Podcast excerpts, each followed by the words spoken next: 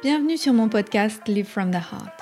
Je m'appelle Anne-Claire Méret. Ça m'a pris des années de guérison, de thérapie et de coaching, mais j'ai finalement retrouvé le chemin de mon cœur, qui m'a mis sur la voie de la prospérité dans tous les domaines de ma vie. Aujourd'hui, je coach, j'enseigne, je crée des programmes, j'écris des livres, entre autres choses, et j'adore ça. Le monde se transforme à mesure que nous guérissons et que nous créons. Je sais que nous pouvons prospérer au niveau individuel aussi bien qu'au niveau collectif si on retrouve le chemin du cœur. Nous sommes les initiateurs et initiatrices du nouveau monde. Alors on y va Si vous souhaitez créer depuis l'espace du cœur, vous êtes au bon endroit. Bonjour et bienvenue pour un nouvel épisode. Je suis très heureuse d'accueillir pour la troisième fois mon amie Lucille Fauque. Je vous invite, si vous n'avez pas déjà écouté les épisodes qu'on a enregistrés précédemment, à aller voir dans la saison 1 l'épisode 10 et l'épisode 43 parce qu'ils sont absolument géniaux. D'ailleurs, l'épisode 43 a tellement de vues que je crois que c'est le deuxième plus euh, écouté. Lucille, on a fait vraiment un beau boulot avec cet épisode où on parlait d'abondance. Il est assez génial. Génial. Bienvenue Lucille. Merci Anne-Claire, bonjour à tout le monde et je suis très heureuse d'avoir à nouveau l'occasion de revenir avoir une conversation avec toi et avec vous. C'est une grande joie. Donc euh, aujourd'hui, on parlera d'autres choses, de choses dont on n'a pas déjà parlé précédemment. Euh, tu es coach et formatrice en manifestation et également formatrice en breathwork et tu as créé la méthode Alive et, et c'est magnifique. Tout ce que tu crées, ça rayonne énormément. Est-ce que tu veux bien te présenter avec tes mots? Oui, très bien. Alors bonjour à tous et enchanté à ceux que je ne connais pas. Euh, je vis aujourd'hui à Ibiza euh, après avoir beaucoup voyagé. Et euh, c'est drôle, c'est toujours difficile pour moi de dire ce que je fais, tu vois, de mettre ça dans des mots, manifestation consciente. Bon, breathwork, oui, parce que c'est une technique, ou coach, ou autre, parce que j'essaye de juste être moi. et de et du coup de, créer des choses qui me ressemblent, qui viennent de moi, avec ma propre vision de la vie, de la guérison, de la conscience, de où on va, etc. Mais ça me passionne tout ça. Donc oui, je, je fais ça en fait. Je propose des programmes, des accompagnements. Euh, vraiment, mon grand sujet, c'est euh, devenir notre higher self, tu vois, devenir la prochaine version de soi. Et, et je mets ça dans la manifestation consciente puisque bah, c'est la, la conscience que la vie que l'on vit, la réalité que l'on observe, ou que l'on perçoit est toujours un miroir de qui on est.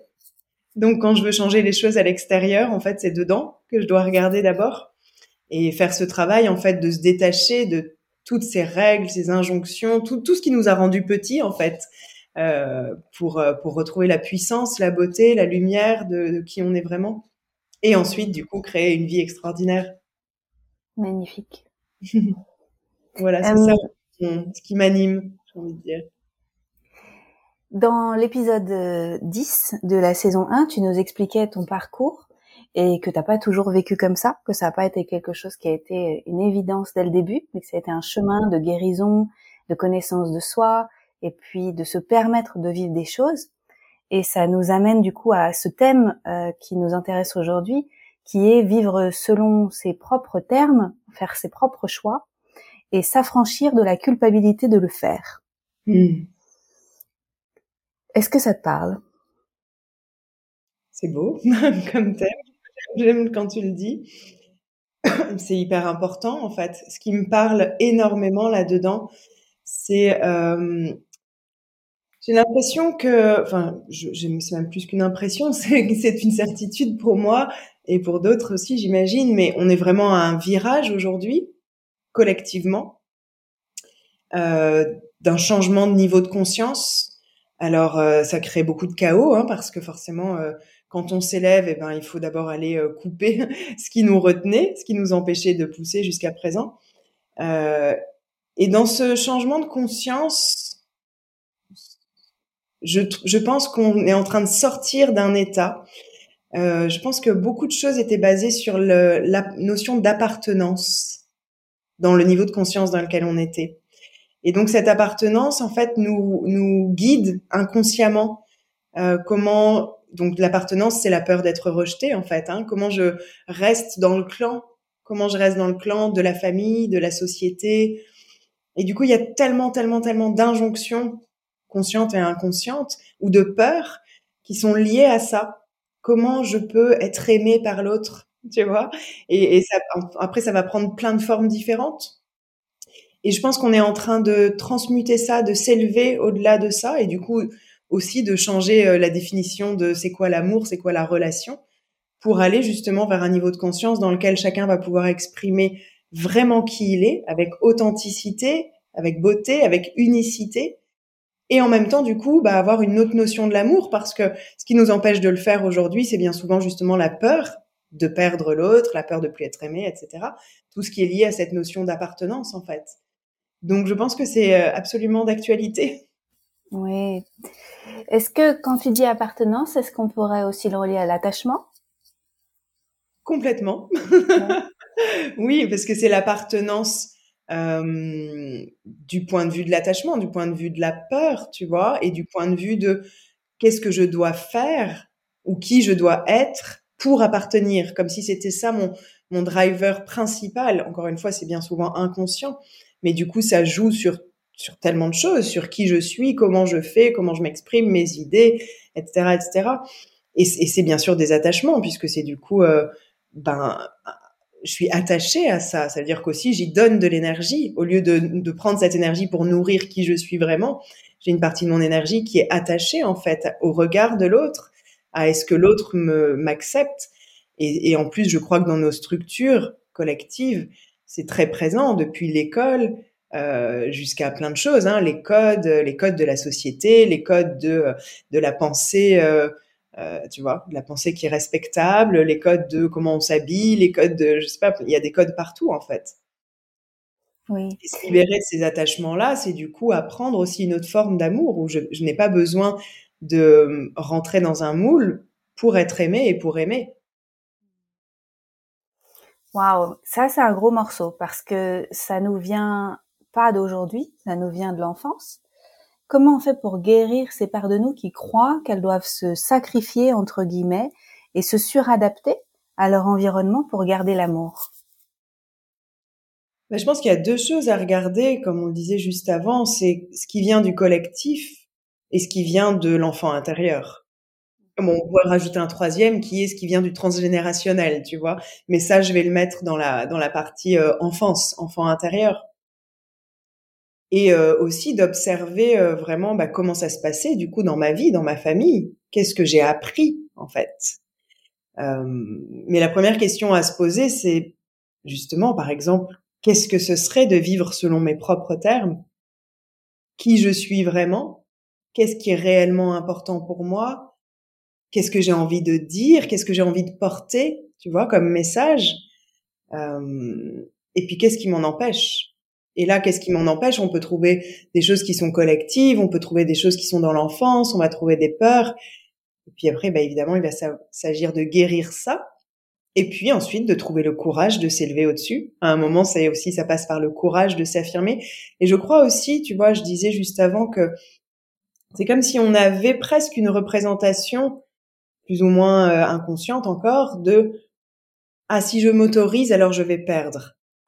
Et pour ma part, en tout cas, ça a été un grand travail de, de déconstruire ça pour arriver à une réalité dans laquelle je peux être absolument qui je suis et il y aura encore plus d'amour. Tu vois, c'est comme si on avait cette peur que ah si je change alors l'autre bah du coup va pas m'accepter ou va réagir. Et alors parfois on va on va d'abord se dire bah je vais changer et tant pis pour les autres. Bon, ben voilà, ça c'est ça c'est une possibilité. Moi, je vais encore plus loin en me disant, je vais changer et je tiens dans la réalité que je veux créer, que je peux changer tout en restant en lien avec ceux que j'ai envie avec ceux avec lesquels j'ai envie, hein, bien sûr. Mais euh, tu vois, avec la famille ou avec mes plus proches. Et je trouve que plus j'assume vraiment qui je suis, plus du coup c'est facile de rester en lien, même si j'ai changé, même si euh, je ne suis plus euh, la même qu'avant ou la même que ceux qu'ils aimeraient peut-être que je sois, ou etc. En fait, la relation, c'est difficile lorsque moi, j'ai besoin d'être validée. quand j'ai plus besoin d'être validée, je m'autorise à être qui je suis, j'autorise l'autre à être qui il est. Et du coup, il y a moins de conflits en plus.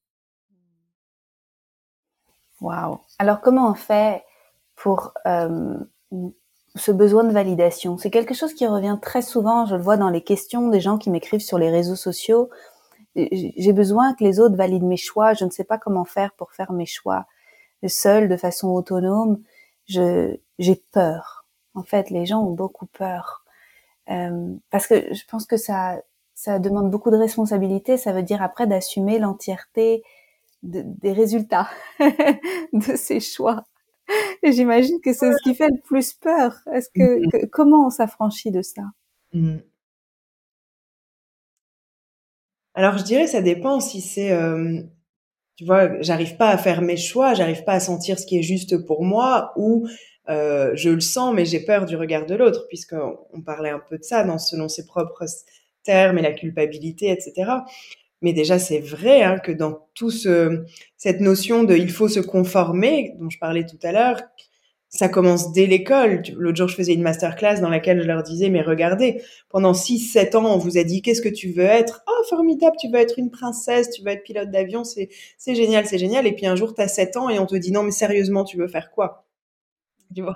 Et, ou alors, on nous apprend que, bah, il faut choisir. Ben non, bien sûr, tu peux pas tout avoir. Et puis, tu, il y a très vite, en fait, très vite, très tôt, on nous apprend qu'on ne peut pas euh, être nous-mêmes et être aimé, être nous-mêmes et gagner de l'argent avec ce que l'on ce que l'on aime. Tu vois, il y a, y a des choix à faire. Donc déjà, je crois qu'il s'agit d'aller déconstruire ça. Et ça, vraiment de le déconstruire depuis euh, notre point de vue d'adulte. voir qu'il y a encore un enfant qui parle à l'intérieur de nous. Mais moi, en tant qu'adulte, est-ce que c'est vrai Est-ce que c'est encore vrai? Est-ce que je porte encore cette réalité? Est-ce que je veux porter cette réalité? Que je ne peux pas être moi-même et être aimé, que je ne peux pas gagner de l'argent en faisant ce que j'aime ou autre. Et puis après, euh, donc c'est déjà, tu vois, ce chemin de retrouver qui je suis vraiment en allant retrouver les parts de moi qui se sont effacées, les parts de moi qui ont eu peur, etc. Et puis après, bah, c'est de se valider soi-même, c'est-à-dire euh, de se, tu disais, euh, comment on se valide, c'est de trouver, c'est de voir de quoi j'ai peur réellement. Et souvent, en fait, on a peur. On, a des peurs. En fait, tu sais, la peur, c'est quelque chose qui est. Euh, je sais que tu en parles beaucoup aussi, donc ça, ça doit te parler beaucoup, mais la peur, ce n'est qu'une énergie, selon moi, qui ensuite vient fabriquer des histoires dans notre tête. Donc, quand on regarde vraiment l'histoire de la peur, bien souvent, quand on la regarde en face, on se rend compte qu'en fait, non, j'en ai pas peur tu vois. Donc il y a l'énergie de la peur en moi parce que l'énergie de la peur dans le collectif, elle est quand même extrêmement présente. Donc à un moment donné, elle vit en moi aussi. Mais si je m'arrête et que je me dis, ok, en fait, de quoi j'ai peur? Bon bah j'ai peur de rater ça. Ok, j'ai peur de rater. Qu'est-ce qui va vraiment se passer si je rate? Quelles sont les conséquences? Est-ce que je peux m'en sortir? Et la réponse, 99% des cas, elle est oui. On le sait qu'on va s'en sortir. On le sait qu'on pourra trouver une solution, etc. Mais il s'agit vraiment de regarder la peur en face et pas de se laisser happer par cette énergie qui, tu vois, si on la regarde pas en face, elle nous guide, quoi. Et puis après, pour moi, c'est aussi euh, deux autres choses, je dirais. Une, c'est moi, j'ai une grande foi dans la vie. Hein. Donc, euh, pour moi, il n'y a pas d'échec, il y a que des expériences. Euh, que ce voyage soit aussi riche que possible. Alors si, si c'est plein de succès, ben c'est formidable, mais il peut pas y avoir des succès sans avoir parfois aussi des moments où, bah voilà, il, se passe d'autres choses et on apprend. Donc relativiser aussi cette, cette notion d'échec et de succès. Et puis moi, j'ai cette conscience que je crée ma réalité. Donc je reviens vraiment beaucoup à ça aussi en fait. Euh, je peux décider comment ça va se passer, tu vois, et incarner cette, cette version de moi qui va savoir, par exemple, que je peux vivre selon mes propres termes et en même temps rester en lien, qui sait que je peux vivre selon mes propres termes et gagner de l'argent, ou tu vois, ou voilà. Oui, c'est pas exclusif en fait, c'est pas l'un ou l'autre. C'est on, peut on peut fusionner euh, ce qu'on souhaite et ça fonctionne. C'est ça, ça fonctionne. Je l'ai expérimenté aussi, donc je, peux le dire aussi. Mais mhm. c'est euh, parfois il faut un peu de temps d'ajustement. C'est pas c'est pas forcément immédiat pour tout ce qui est dans la matière. Mais les gens peut-être vont s'adapter et, et, pour ça ils vont peut-être s'éloigner puis revenir. Et c'est pas toujours immédiat. Oui. Et hum, pour moi c'est ça le leadership, tu vois?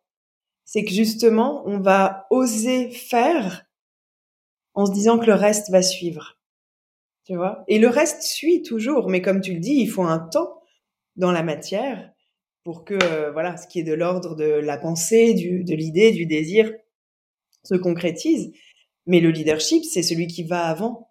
Donc, je vais décider que je vais le faire et j'ai confiance que l'environnement va s'adapter, que les gens vont s'adapter, que ça va s'adapter à ma vision. Et quand tu parlais dans le titre de, euh, je sais plus comment tu l'as formulé, mais tu as parlé de culpabilité. Pour moi, c'est un mot qui est hyper important. Je, je trouve que tout ce qu'on fait aujourd'hui, enfin moi, tout ce que je fais, je le remets dans le, dans le cadre d'un collectif et d'un paradigme à transformer. Et si on a de la culpabilité à vivre selon nos propres termes, il faut aller regarder pourquoi. Et souvent, c'est parce que bah, on n'est pas dans un collectif qui porte les gens à vivre selon leurs propres termes, à vivre dans l'absolue abondance, à vivre dans la liberté, etc. Tu vois, à vivre dans le rayonnement. Il y a, il y a eu beaucoup d'injonctions, il y a beaucoup de poids derrière tout ça. Et donc, c'est difficile de le faire alors que les autres ne sont, peut-être pas autorisés. D'ailleurs, c'est ça, hein, si les autres nous jugent, c'est souvent qu'ils ne se sont pas autorisés eux-mêmes. Et eh ben, comment je peux être le leader aussi d'un collectif en disant, OK, je n'ai pas besoin d'attendre que les autres s'autorisent et donc m'autorisent pour le faire. Parce que je sais que ce que je fais, c'est pas que pour moi. À chaque fois que moi, je transmute quelque chose, je transmute ça aussi pour le collectif. Et je montre l'exemple. Ça fait du bien.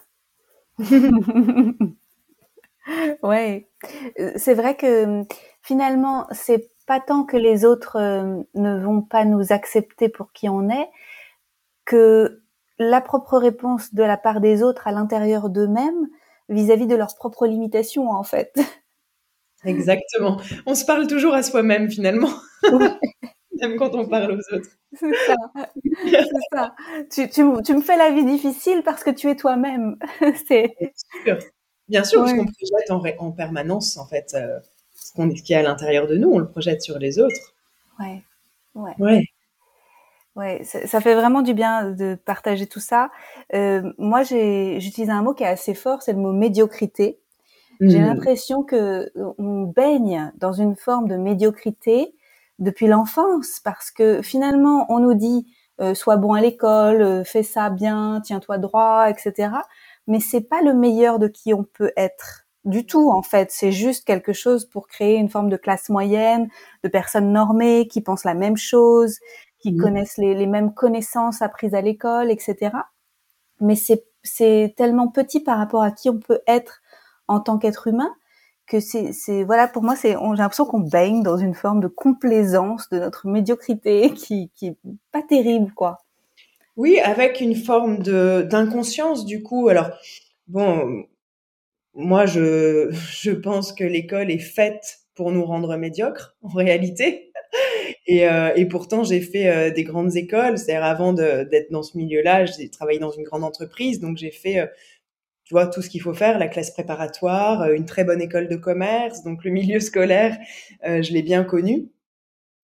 Euh, tu vois, sur ce chemin, en plus un peu de l'école élite, entre guillemets.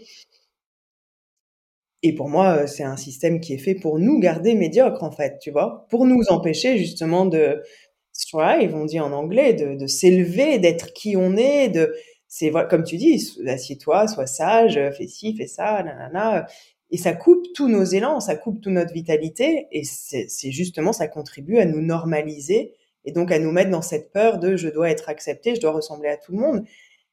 Et puis on enterre tout, toute velléité de vie, de création, de désir, de, de out of the box, tu vois. Et aujourd'hui, ben aujourd'hui, ça se réveille, je crois, collectivement, de plus en plus. Et puis aussi parce qu'on a dépassé euh, l'âge de la survie, hein, d'accord? Nos grands-parents, ils devaient encore se demander probablement pour la plupart d'entre eux comment ils pouvaient euh, euh, donner à manger à toute la famille et avoir un toit sur la tête. Bon, bah aujourd'hui, heureusement, on a dépassé ça. Et donc, bah, cet élan de l'âme, de vouloir créer, de vouloir être authentique, ce changement de, de conscience dont on parlait, il réveille ça en fait à l'intérieur de nous. Donc ça crée des, des, ça crée encore des conflits entre tout l'ancien et puis c'est ces parts de nous qui veulent vivre plus grand. Oui, je sens aussi qu'il y a beaucoup de gens qui veulent aller vers d'autres métiers, d'autres d'autres façons de vivre la famille, d'autres lieux de vie. euh, de, réinventer leur propre code, mais qui se trouvent sans repère et qui se disent j'ai envie, mais je sais pas comment faire parce que j'ai pas appris. Hmm.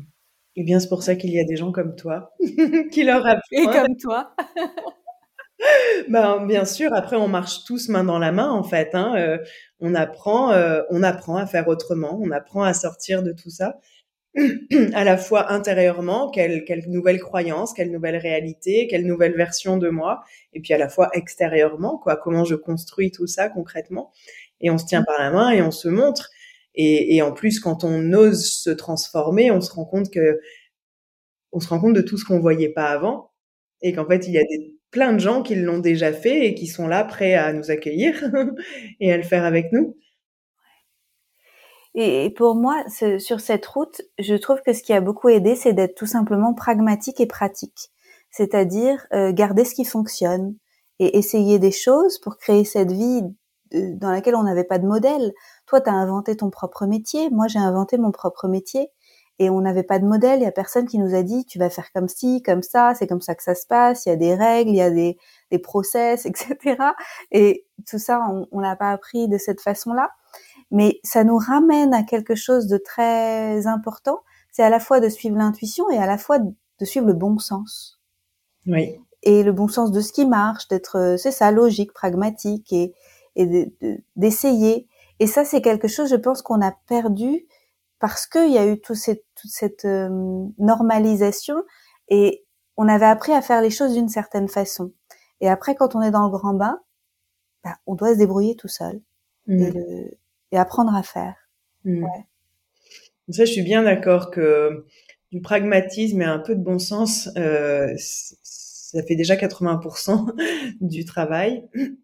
Et régulièrement, moi, j'ai toujours eu envie d'être entrepreneur, même lorsque j'étais salariée. Alors aujourd'hui, je suis dans le développement personnel, bien-être, et ça, j'adore. Mais j'aurais pu être entrepreneur dans autre chose. Et notamment, je me disais, mais il y a tellement de choses qui se font. Euh, tu vois, en marchant sur la tête, quoi. Ça fait aucun sens ce qu'ils font. Et pourtant, ça marche. Donc, quelqu'un qui a un petit peu de bon sens et qui euh, développe un business, je ne vois pas comment il peut ne pas marcher, tellement euh, il y a de tout qui existe. Euh.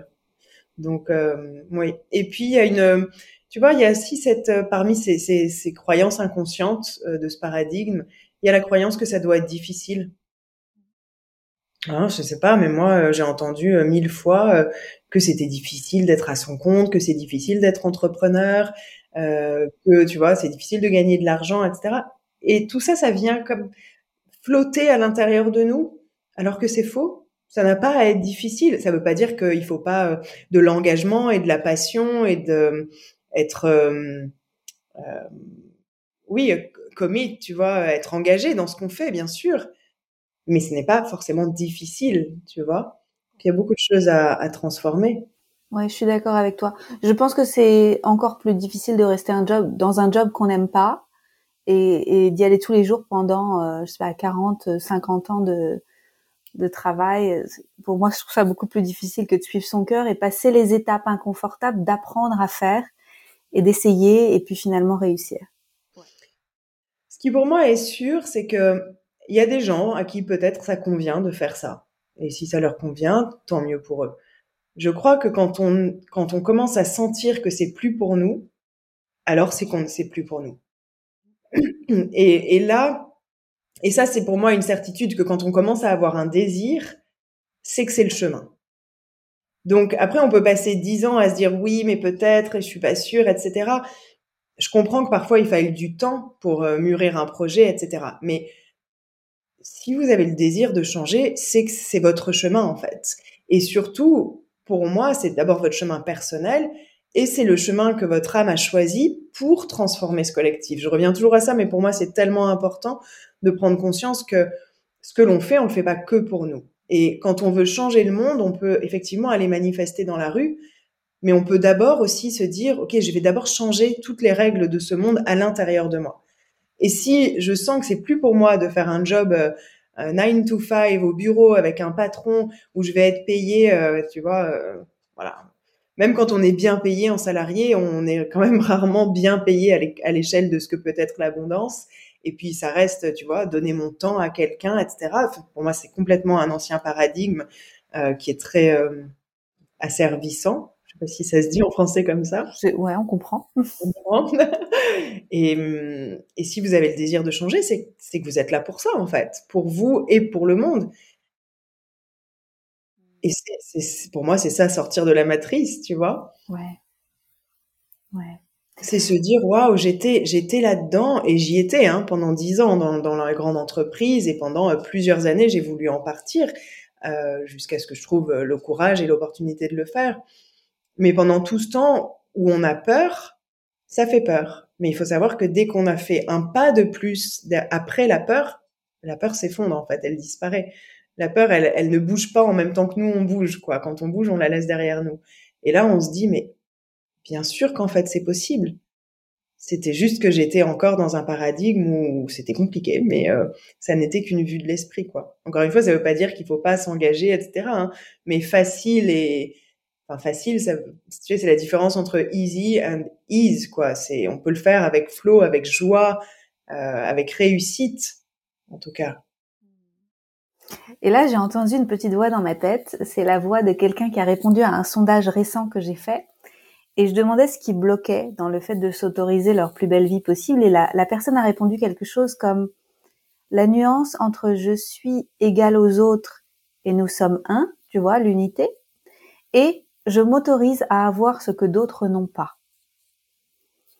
Et il y avait la notion d'injustice qui était soulevée. C'est pourquoi moi, je pourrais me créer une plus belle vie, tandis que les autres restent, par exemple, tandis que mes collègues restent dans cet emploi.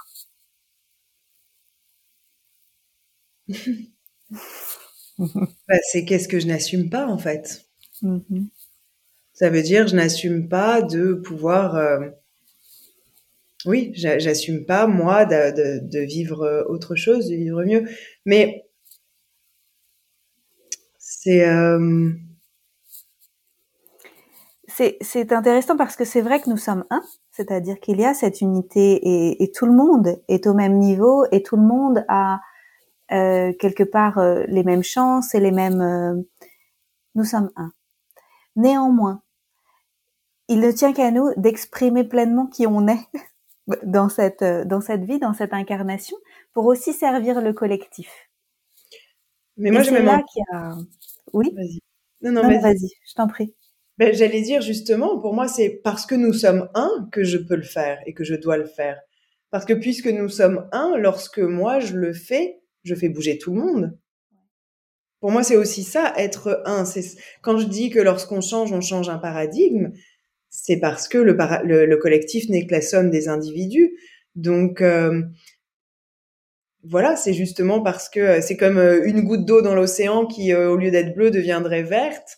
Et eh ben diffuserait le vert autour de toutes les gouttes d'eau dans l'océan qui sont autour d'elle, tu vois. Donc c'est justement parce qu'on est un que lorsque je le fais, je permets au reste du collectif de le faire. C'est aussi ça le leadership dont je parlais.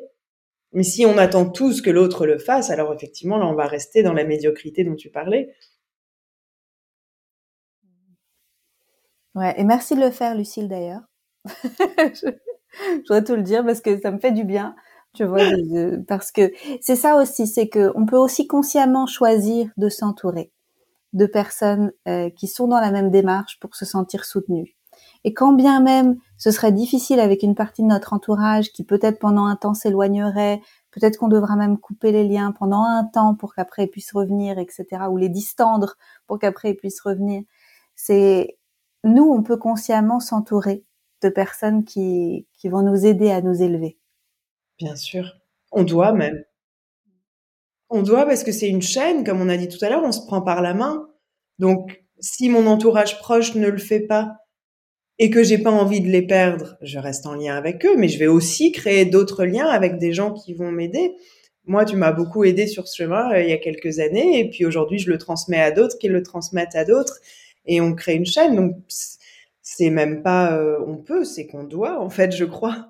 Et, c'est la, la, la, richesse d'Internet aujourd'hui, c'est que si c'est pas dans notre entourage proche, eh ben, on va les trouver sur les réseaux sociaux ou enfin on va les trouver en ligne ou dans les livres ou, ou ailleurs, mais tout ça c'est possible.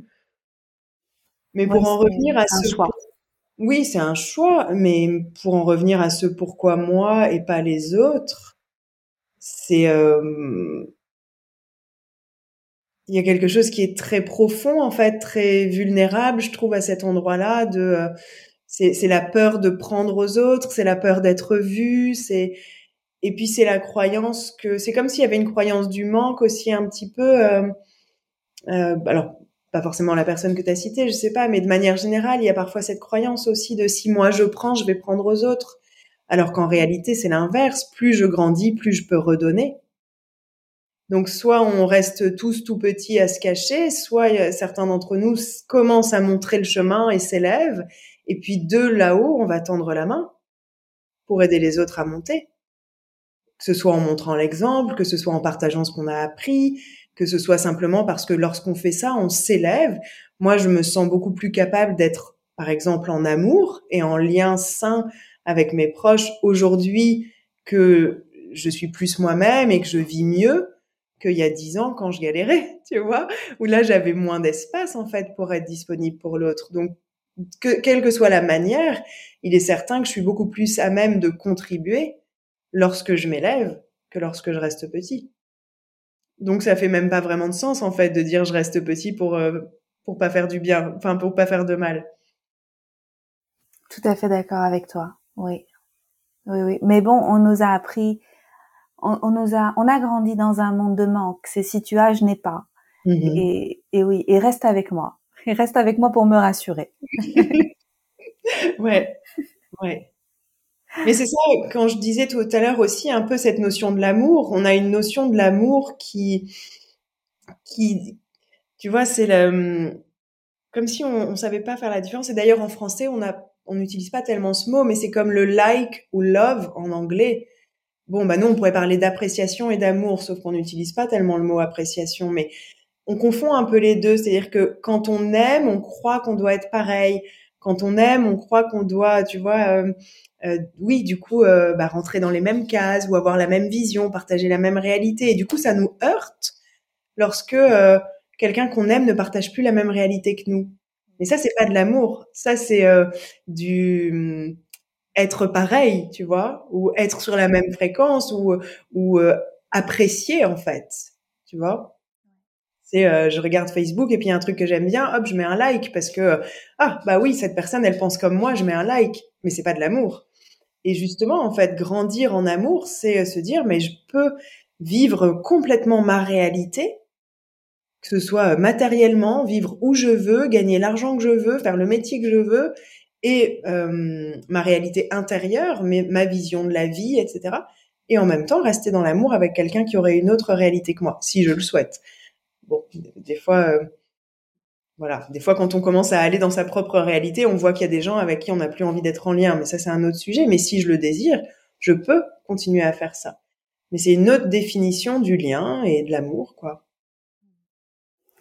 Qu'est-ce que tu crois qu'il va se passer si de plus en plus de gens arrivent à faire cette, différence et à, à, suivre vraiment qui ils ont envie d'être et, laisser le monde s'ajuster autour d'eux? Qu'est-ce que tu crois qu'il va se passer? Bah, c'est ce qu'on a. Je pense que c'est ce qu'on attend en fait, cette montée vibratoire dont, euh, dont beaucoup parlent, ce changement de conscience où l'impératif c'est de relâcher la peur